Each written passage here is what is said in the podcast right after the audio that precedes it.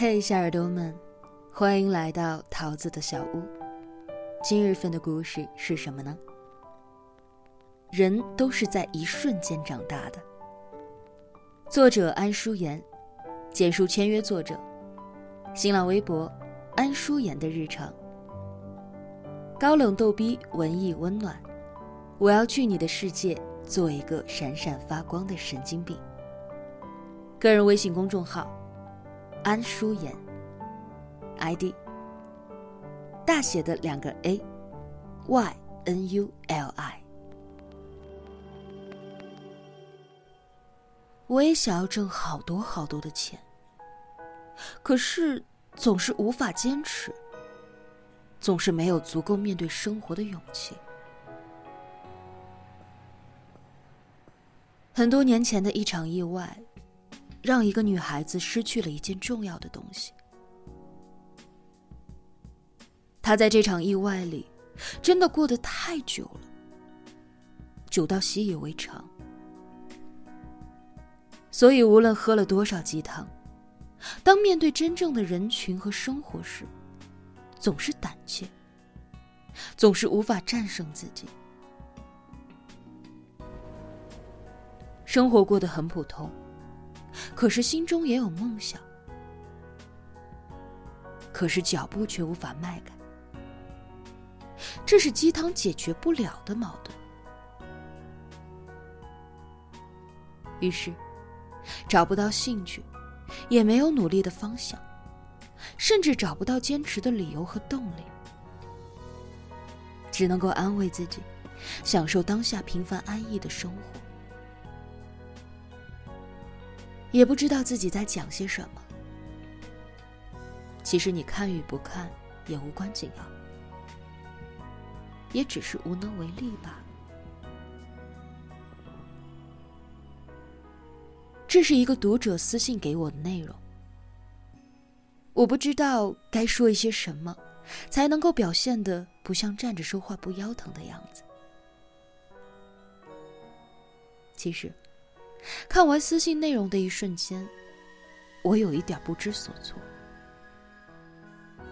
因为类似这样的私信我收到过太多了。不过每个人的社会地方、生存环境、经历的迷茫、对未来的期许都是一样的，可每个人的故事却依旧是不同的。这个读者可能还没有真正的长大吧。当你长大的那一瞬间，你对未来的每一步都会走得无比踏实。即使你依旧找不到兴趣，可你却有了努力的方向。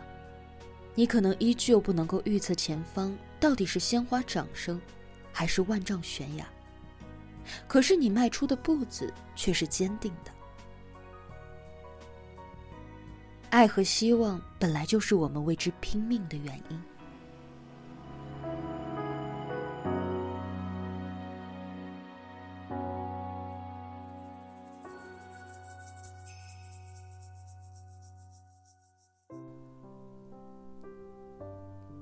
书上说，人是在一瞬间老去的。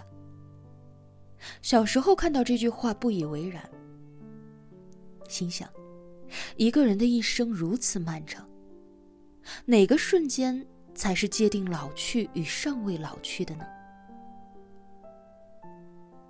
那时候也带着一股执拗，反正我觉得我爸是不会老的，因为无论何时，他都像是一个英雄一样，似乎无所不能，什么都会。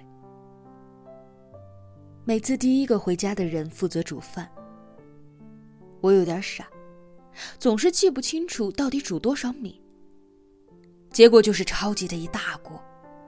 我妈一边炒菜一边絮絮叨叨的说：“我脑子进水，每次都煮这么一大锅米。”不过老爸超级厉害，每次都能够把我们吃不完的满满大半锅米饭，就着半瓶老干妈吃得干干净净。我总是一边大发感慨。一边暗暗的敬佩老爸。在以后的很长一段时间里，我找男朋友的标准就是要能吃，至少要五万以上。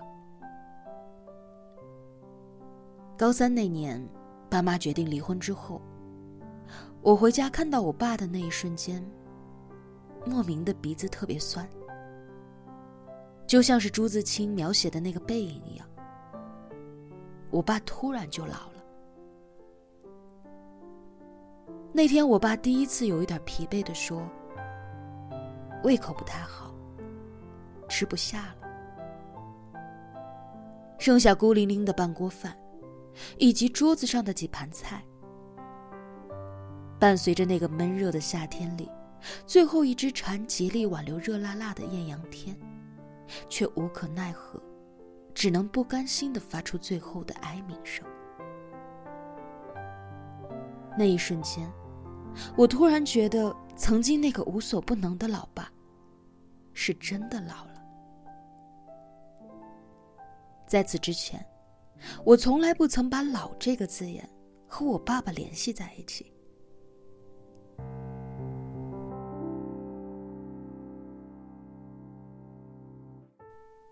在人生来来回回的变化无常之后，我开始渴望成长，去领略成人世界的光怪陆离。我想，长大也应该只是一瞬间的事情。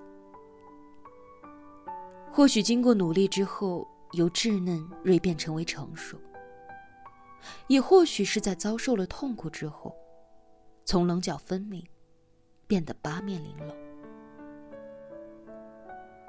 可能是遇到感情的背叛，不得不屈服于命运的无可奈何。我设想过很多场景，就像每一个渴望长大的孩子一样。思考做些什么，才能够证明自己真的长大了。高三的时候，班上有很多的复读生。几乎每一次考试，他们的成绩都高出我一大截。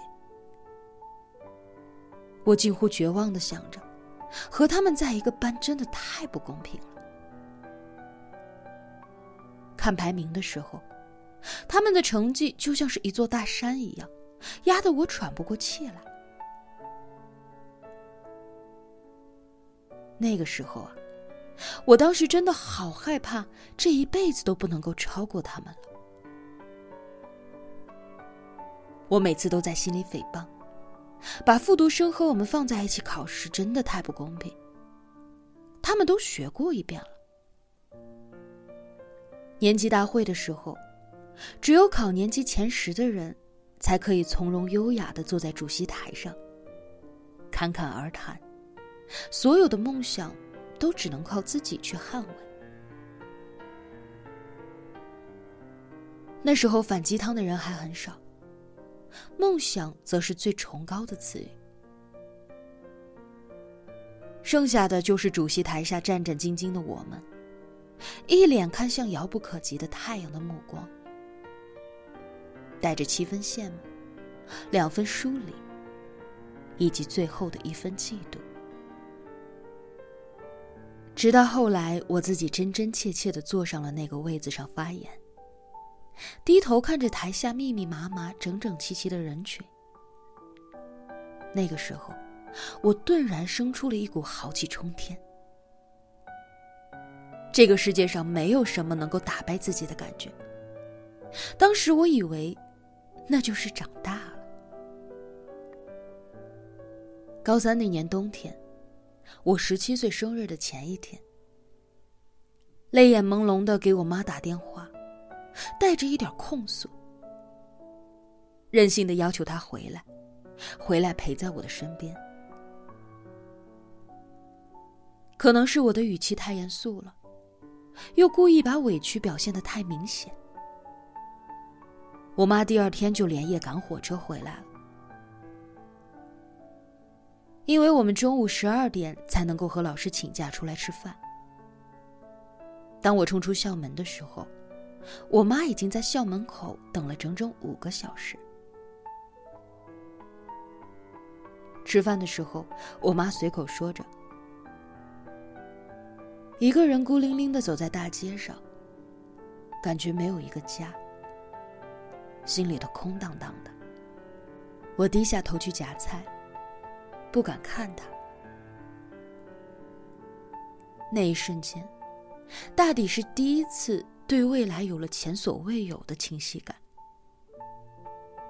我要变成更好、更厉害的人，给他更好的生活。那时候我还不清楚，爸妈已经在私底下协商离婚。除了我之外的所有人都知道。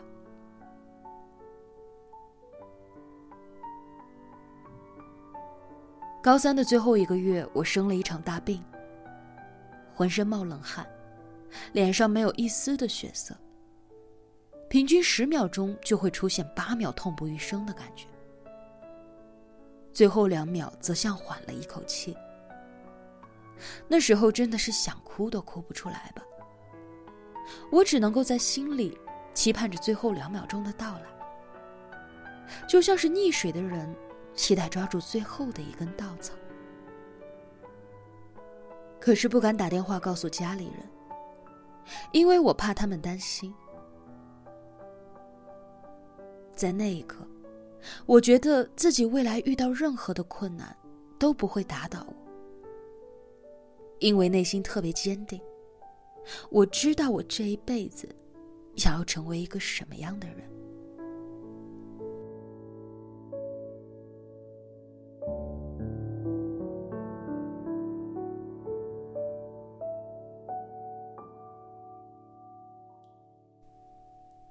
上大学的时候，认识了一个风流不羁的富二代。一开始关系还算可以。后来看他天天开着跑车在学校里面四处勾搭妹子，期末考试门门功课都是红灯高高挂起。所谓深情都是大傻逼，套路必然得人心。我心里面有一点反感，他换女朋友的速度实在是令我瞠目结舌。在我眼里。他突然就变成了一个仗着家里面有钱，四处去玩弄女孩子感情的纨绔子弟。我身边有一个学妹，和他分手之后，要死要活，天天嚷着错过了这辈子最好的人。这样一来，我看他就更不爽。人生处处是渣男啊，所以渐渐的也就疏远了。我实习的时候，隔着万水千山的距离，依旧能够听到他的消息，说是他家里因为各种原因破产了，家里欠了一堆的债。原来身边的那些狐朋狗友都消失了，只有曾经的那个学妹，还默默的坚持陪在他的身边。我内心感慨，这套路还套出感情来了。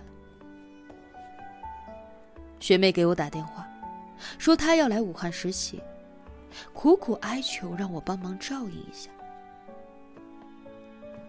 我冷着脸给她租了房子，在我隔壁，不算贵，就是离她的公司挺远的，就是离她实习的公司挺远的。他似乎知道我不待见他，赶忙道谢之后，就再也没有找过我。有一天傍晚，他突然敲门，开口就说家里出了点事儿。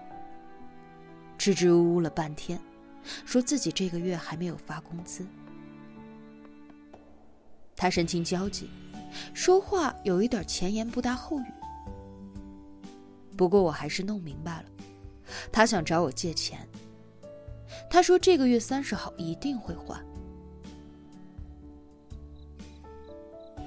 以前他随便给别人买个包就是四五千，如今却难在了一个包的价钱上。我去银行取了钱给他，把钱递过去的时候，他的手抖了抖。后来他说，为了实习不迟到，每天五点就要起床。找我借钱的时候，是因为家里有人出了事儿。下班之后，他还为了能够还钱且不被饿死。下班之后，他还去找了个工作搬砖。他说那个包工头看见他的时候直摇头，非说他身体弱，干不了。他要求了很久，包工头才操着一口武汉话，说让他试一试做小工。波澜起伏才是人生。我不能够想象一个曾经的富二代突然跑到工地上搬砖的情景。后来再见到他的时候，已经无法把“纨绔子弟”这个词甩过去了。前些天。他和学妹在朋友圈里晒了婚纱照，整个人看上去神采奕奕的。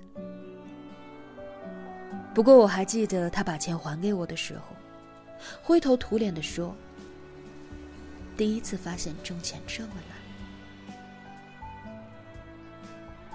大概背负着责任，所以必须要长大吧。”愿你把荆棘。碎石，万丈悬崖，奏成鲜花掌声。愿你变成一个闪闪发光的人。